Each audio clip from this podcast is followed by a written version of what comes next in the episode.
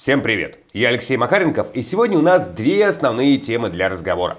Во-первых, разберем, что за странная движуха сейчас происходит внутри игрового подразделения Microsoft. Похоже, все идет к тому, что они начнут куда меньше уделять внимание геймпасу. И вторая тема – совершенно чудесная и крайне необычная игра про кишки, мотоциклы и умение убивать с одной пули. Погнали!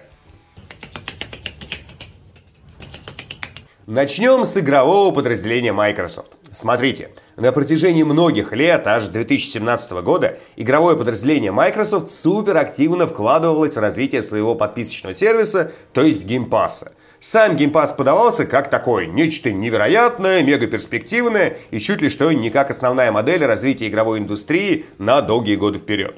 Было много слов о том, что хоть за каждую отдельную игру деньги никто не берет, но люди, подписавшиеся на Game Pass, потом много денег тратят и на покупку отдельных игр. И что в целом все очень и очень хорошо, главное еще поднажать, еще немножечко потерпеть, и все мы ворвемся в светлое будущее. Потом уже провели детальные расчеты, и оказалось, что подписочная модель не такая эффективная, как предполагалось. Sony вообще трубила, что Game Pass это тупиковая ветвь. Но будем честными, хоть эффективность подписки не настолько велика, как нам изначально рассказывали Microsoft, она все-таки не такая ужасная, как говорят Sony. Где-то посерединке. То есть это рабочая модель, если все делать правильно. И на протяжении многих лет рост числа подписчиков и доходность Game Pass а были важнейшими метриками для самой Microsoft при оценке эффективности своего игрового направления – настолько важными, что от них зависели бонусы многих руководителей и лично директора Microsoft Сатьи Наделлы. Но внезапно с прошлого финансового года этот показатель на бонусы Наделлы официально больше не влияет. А по слухам, его убрали из KPI бонусов и ряд других топ-менеджеров компании, работающих в игровом подразделении. С чем это связано и к чему может привести? Связана ситуация, скорее всего, с тем, что Game Pass все-таки не способен быть основной главной тягловой единицей Microsoft. И теперь компания это для себя признала. Доходы Xbox подразделения в целом от года к году растут довольно медленно. Число подписчиков Game Pass тоже продвигается не так уж быстро, как планировали в компании. Вот простейший пример. За прошлый финансовый год рост подразделения Xbox планировали в районе 4,5%, а в реальности оно выросло лишь на 0,7%. От Game Pass а ждали аж 73% роста по числу подписчиков, а получили лишь 28%. Эти цифры сейчас приводят многие аналитики и говорят, что в Xbox подразделении все очень плохо. Правда, тут есть одно глобальное «но». Почему-то почти никто не пишет, что подобные сверхвысокие прогнозы по росту у Microsoft, скорее всего, были связаны с ожиданиями от покупки Activision Blizzard. Напомню, что изначально сделку планировали закрыть еще в прошлом году, а купили только в этом – но дело в том, что это все равно не отменяет того факта, что рост Game Pass а перестал быть основным ориентиром для компании. Теперь основной метрикой стал в целом рост и прибыльность игрового направления. Хорошо это или плохо? Давайте прям позагибаем пальцы. Что плохого? Росту конкретно Game Pass а теперь точно будут уделять меньше внимания. И не просто потому, что от этого теперь не зависит напрямую зарплата руководства, хотя это, конечно, тоже. Тут скорее наоборот. Отсутствие влияния Game Pass а на зарплаты показывает, что эта метрика в компании больше не считается важной и перспективной. Иначе бы ее из KPI и бонусной системы не выводили. А наоборот, делали бы ее влияние на бонусы более серьезные. Второй момент. Game Pass, конечно, в обозримом будущем не закроют, и, собственно, игры Microsoft добавлять туда тоже продолжит.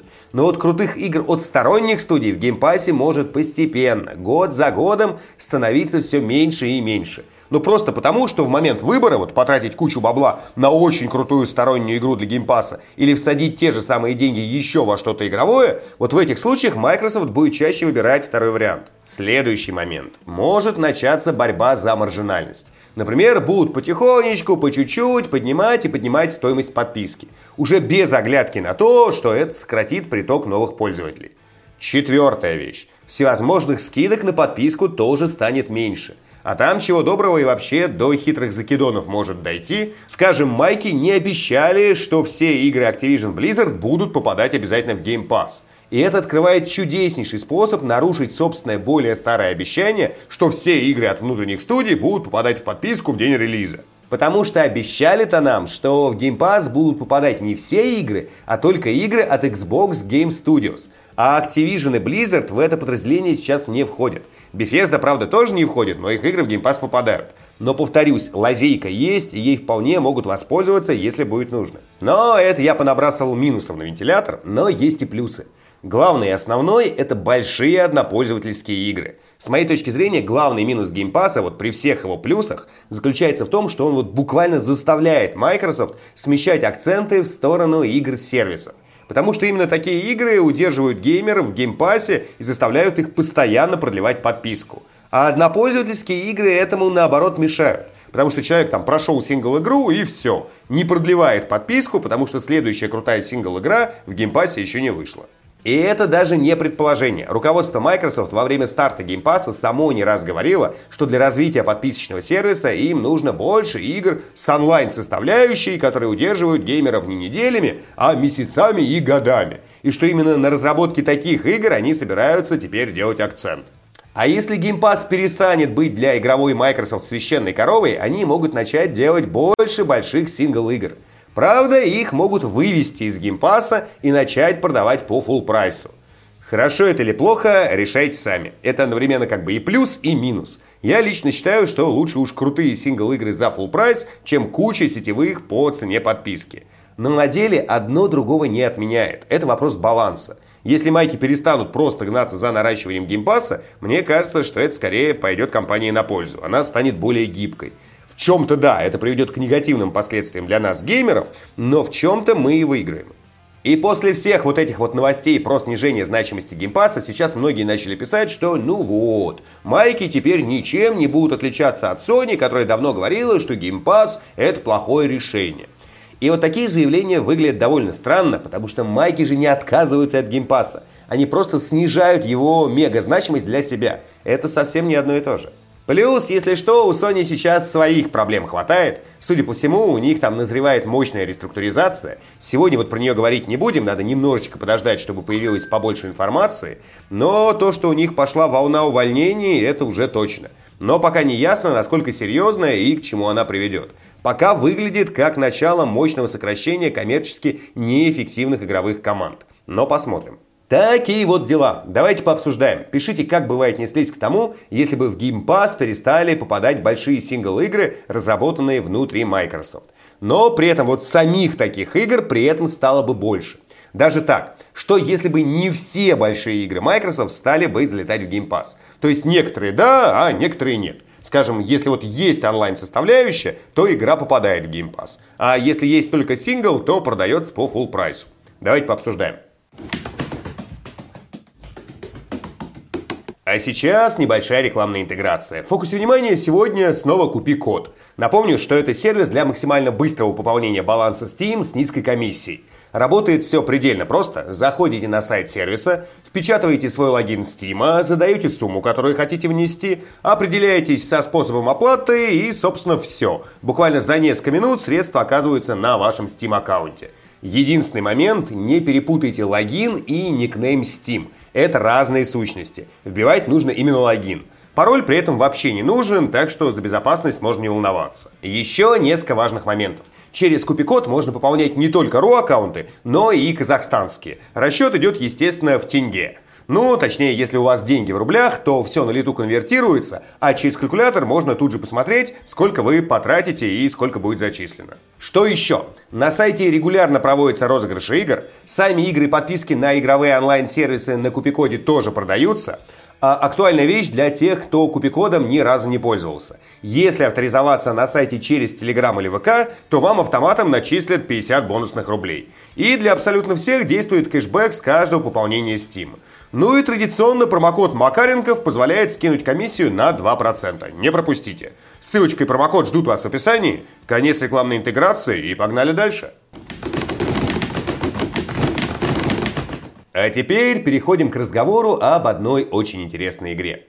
Я очень люблю Metroidvania, сейчас мы именно про них и поговорим, но сначала давайте дам такое базовое определение для тех, кто Metroidvania не особо любит, в них не играет и не очень понимает, что это вообще за жанр. Если максимально упростить, то Metroidvania — это приключенческие экшены, чаще всего платформеры. Только вы не проходите здесь подряд уровень за уровнем, а сходу путешествуете по единому миру, часть областей которого изначально недоступны. И вы потихонечку исследуете локации, находите пути в закрытые зоны и параллельно продвигаетесь по сюжету. За долгие годы существования вот этот вот жанр, или если хотите, там поджанр игр, то есть Metroidvania, оброс множеством других характерных черт. В Metroidvania, например, часто есть крафт, есть прокачка, есть большой набор оружия, есть наказание за смерть. Часто есть система быстрого перемещения и точки сохранения, которые могут в момент сейва восстанавливать всех монстров на локации. Но это все от игры к игре может отличаться. Какие-то элементы могут присутствовать, какие-то нет. В общем, это не то, чтобы принципиально. Супер жестких жанровых критериев мало. Есть вот просто характерные черты, которые иногда позволяют сказать, что вот, это Metroidvania, а это уже как бы не особо Metroidvania.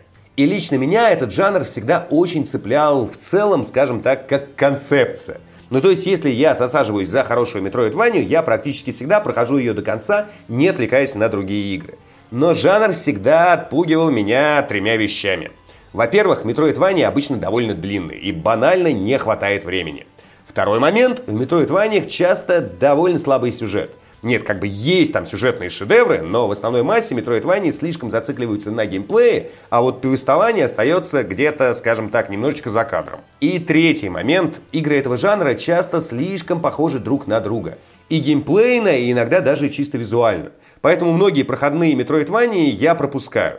Но при этом безумно люблю, когда в этом жанре выходит что-то необычное. Я когда-то уйму времени, например, потратил на акварию, где все происходило в подводном мире, и уже вот это само было очень необычно. Или Boy зацепил подачей сюжета и общей атмосферой мира. Blasphemous очаровала боевой системой и вот этой вот целостной стилистикой. Физ зацепила вообще всем и сразу. Про Полова вообще скажу страшное. Им я проникся далеко не сразу, но вот когда проникся и осознал, насколько глубоко проработана игра, я был просто поражен. Так что Hollow Knight это просто легенда. И в этом году, помимо второй Blasphemous, я больше всего ждал ровно одну Metroidvania. Лайка Aged Through Blood. Потому что еще по трейлерам создалось впечатление, что в игре есть три важнейшие вещи. Необычный геймплей, неплохо проработанный сюжет и необычная атмосфера. Собственно, лайка вышла и ни разу меня не разочаровала. Это действительно крайне необычная и очень хорошо сделанная игра. Для начала давайте расскажу про геймплей, потому что это быстро, но очень важно. Лайка – это игра, где вы 99% времени проводите на мотоцикле. То есть в прямом смысле по всем уровням вы ездите на байке. А сражения здесь обставлены в духе игры My Friend Pedro. Один выстрел, один труп. Если враги попадут в вас хоть одной пулей, вы умираете. Ну и они сами, кроме боссов, тоже умирают с одного вашего выстрела. У мотоцикла очень приятная инерционная физическая модель, его можно закручивать в воздухе, он проскальзывает по полу. А еще его можно использовать в качестве щита от пуль, и даже перезарядка умений оружия тоже происходит с помощью байка. Вы его просто закручиваете в одну из сторон, и происходит перезарядка. По мере прохождения у мотоцикла появляются еще разные дополнительные функции, но для понимания геймплея они уже не особо важны. Это как бы просто надстройки, которые разнообразят геймплей. В общем, геймплей в лайке это симбиоз My Friend Pedro и Ластомании. Это необычно, это увлекательно и это очень хорошо сделано. Сражаться не надоедает до самого конца игры, хотя вот какого-то сильного нарастания сложности здесь нет. Но помимо хорошего и необычного геймплея, в лайке есть еще и очень нетривиальный и глубокий сюжет. Вот формально в мире игры происходит противостояние свободолюбивого племени койотов и армии птиц. Мы в роли самки койота, которая умеет общаться с душами погибших, боремся с птахами. Это как бы основная повествовательная подоплека сюжета. Но при этом каждое задание, каждое общение с персонажами пронизано вторым уровнем повествования. На самом деле сюжет лайки не про сражение с птицами, а про тяжесть межличностных отношений между героями. Это история про отношения детей и их пожилых родителей, теряющих память. Об отношении взрослых родителей и их маленьких, но быстро взрослеющих детей. О дружбе, о смерти и еще о выживании в очень жестоком мире. И все это показано через небольшие визуальные зарисовки и через очень личные диалоги. Лайка – это вот редкое метроидвание, где прямо начинаешь сопереживать персонажам отправляясь вот на какой-нибудь там второстепенный квест, делаешь это вот не только для прокачки, а еще и потому, что вот после разговора с очередным персонажем тебе прям захотелось ему помочь. Потому что диалог написан так, что тебя зацепила мотивация. Лайка – это игра с очень цельным миром. Даже вот название локации – это отдельный элемент, который заставляет поверить в здешнюю историю. Вот название прямо говорящее. Наша база – это, например, не просто база, а место с названием «Там, где мы живем». Пустошь называется там, где рычат наши байки. А есть еще там, где покоятся наши предки. Есть гора там, где железо ласкает небо. И даже внутри базы все пропитано этим же вот духом боли и страдания. Например, дом, где живет наша престарелая мама Койот, теряющая память, называется «Там, где стонет мать». И вот в этом вся суть игры. Если бы не было вот этого вот второго уровня повествования с небольшими, но цепляющими диалогами, Лайка оказалась бы просто неплохой, но не выдающейся метроидванией, ну, с достаточно непривычным интересным геймплеем. Но авторы сплели историю геймплея в единое целое. И получился мир, в который при всей его абсурдности очень быстро начинаешь верить. Таких метроидваний, в основе которых не только крутой геймплей, но и хорошо прописанный сюжет, совсем немного. И нет, это не значит, что если вы не любите жанр, надо прям бежать и тут же пробовать играть в лайку. Это все-таки именно Metroidvania, с характерными элементами и особенностями. Тут очень много backtracking а, много раз за разом повторяющихся ситуаций. Сражения кривая сложности тоже далеко не идеальны. Но все равно это очень крутая и запоминающаяся игра для тех, кто любит нетривиальный геймплей и при этом интересные, но очень жестокие истории. Это, кстати, то, про что я еще не сказал. Сюжет лайки прямо очень жестокий. В нем есть вывернутые наружу кишки, есть гибель друзей, есть тяжелые воспоминания о детстве и выборы с далеко идущими и зачастую необратимыми последствиями. И это все, с одной стороны, жутко контрастирует с яркой мультяшной картинкой, а с другой стороны, идеально эту картинку дополняет. Такие дела. Маленькая испанская инди-студия сделала одну из самых запоминающихся и проникновенных метроидваний из всех, что я играл – а заодно, с моей точки зрения, они сделали еще и одну из лучших игр этого года. Как так? А, еще, кстати, один момент. В игре просто невероятная задушевная музыка, местами с вокалом, и чтобы открыть новые композиции, надо разыскивать по миру кассеты с записями и вставлять их в плеер, который Лайка постоянно возит с собой. Это тоже очень крутая идея. Спасибо большое за просмотр, а в комментариях сегодня давайте обсуждать Game Pass. Пишите, что думаете про меньшее внимание к нему со стороны Microsoft. Устраивает вас такой расклад или не устраивает? И как относитесь к тому, если некоторые игры Майка вдруг перестанут добавляться в Game Pass в момент выхода и начнут продаваться по full прайсу? Это прям вот совсем ужас-ужас? Или при таком раскладе нормальная для вас история?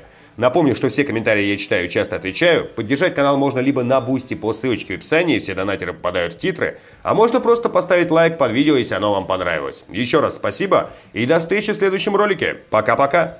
И если поиграли в лайку, пишите, понравилось или нет.